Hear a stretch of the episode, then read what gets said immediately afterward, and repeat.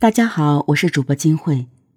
二零一四年一月八日清晨，在重庆市江北区，几个钓鱼者早早来到了江边。不过，一个编织袋引起了钓鱼者的注意，因为里面隐隐约约装了一个人。这是长江的主航道，公安局立即进行了调查。尸体打捞上来，死者是一名年轻女性，衣着完整。除了套着编织袋，下半身还被人为的裹了一条被单。长江里面的尸体，如果是意外事故自杀的话，是不需要包装袋这些的。编织袋里还有一件女士外套，死者身上还穿着一双黑色丝袜，但却没有穿鞋。死者皮肤较白，头发染色了。身高在一米五五左右，初步判断年龄在二十几岁到三十几岁之间。虽然被江水浸泡，但是依稀可以看到这个死者生前的美丽。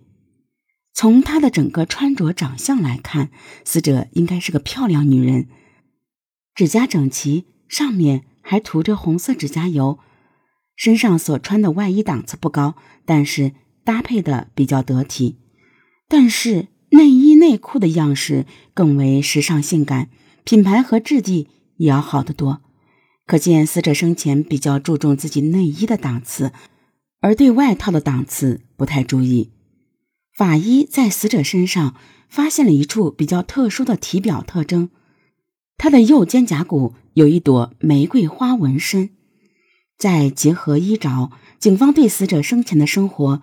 以及背景有了大概推断，他涂着指甲油，身上有纹身，那么不是一般的农村家庭主妇，他之前从事的职业可能是一种社会闲散人员。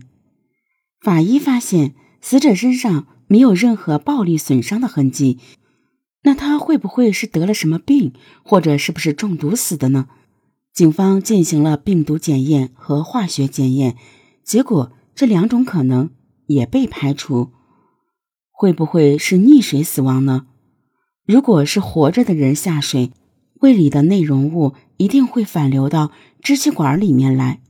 但是法医在死者胃里发现了还没有消化的食物，并且支气管里也没有浆水，也就是说，他不是生前溺水，而是死后入水。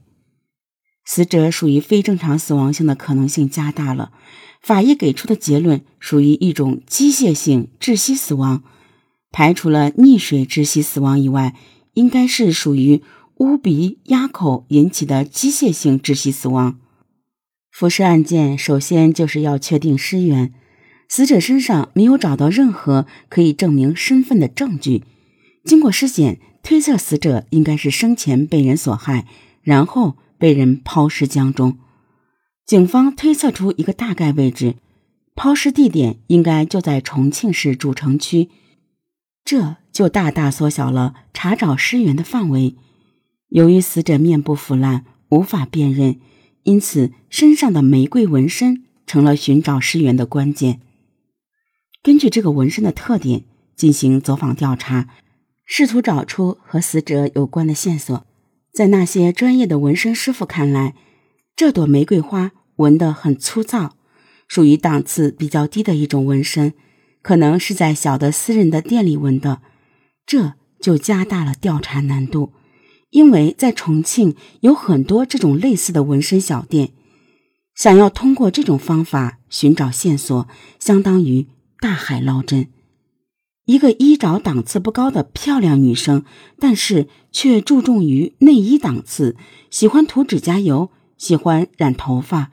身上还纹着一朵巴掌大小的玫瑰花，也许凭着这些特点，还无法确定死者生前的身份。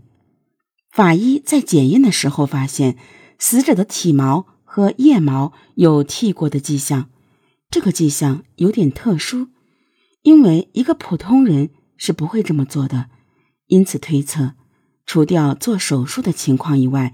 应该很可能就是从事卖淫或者娱乐场所这一类人员的特征。对于死者身份的推断，让案件侦破有了一个明确的方向。但是警方清楚，如果死者身份确实是一名失足妇女，那么这就加大了对确定死者身份的难度。根据女孩的特征推测，很大可能是到重庆来务工的外来人员。法医再次检验，因为尸体高度腐败，提取指纹难度很大。工程师和技术人员想尽一切办法提取指纹。死者在水里泡了将近二十来天，手指的皮肤早已脱落变形，提取指纹的可能性非常小。在重重困难下，还是获得了三枚特征相对较好的指纹。这三枚指纹此时已经成为了案件侦破的唯一希望。后来。警方在四川省刑侦局的指纹库里面找到了相符的指纹，死者名叫周敏，四川广安人。因为一个偶然的原因，他在广安的指纹信息库中留下了信息。警方找到周敏的妈妈，给他妈妈讲这件事情，但是让警方惊奇的是，周敏的家人根本不相信这件事，因为就在几天前，周敏还通过 QQ。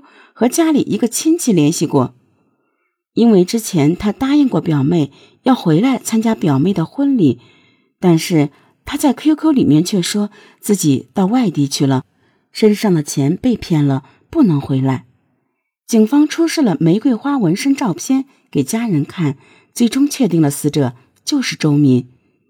虽然家人很不愿意接受这个事实，但是他们更加好奇的是。